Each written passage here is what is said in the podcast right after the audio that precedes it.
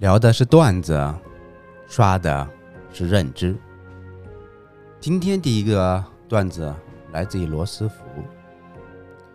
美国罗斯福纪念公园上刻着一段总统的名言：“衡量我们进步的标准，不是看我们给富人带来了什么，而是要看给那些一无所有的穷人能否提供基本保障。”当有一天，我们的父母被推进医院，即使身无分文，也能得到悉心的医疗；我们的孩子被送进学校，不管他来自于哪里，都能得到一样的对待。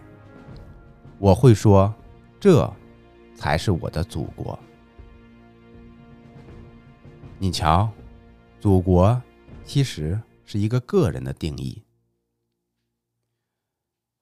第二个故事是来自于清王朝。大清王朝为了保证旗人的血统纯正，汉女子是不能进宫的。但旗人的女子长期在关外恶劣的环境中生活，大多粗鲁不堪，相貌丑陋。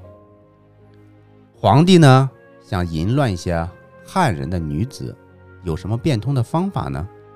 于是，他们就大兴土木，建了一个名为皇家园林，实为满足他们淫欲的皇家妓院，名字叫圆明园。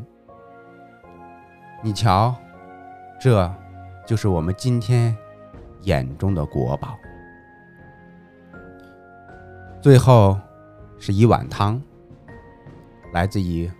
纪伯伦，如果有一天你不再寻找爱情，只是去爱；你不再渴望成功，只是去做；你不再追求成长，只是去修炼，一切才是真的开始。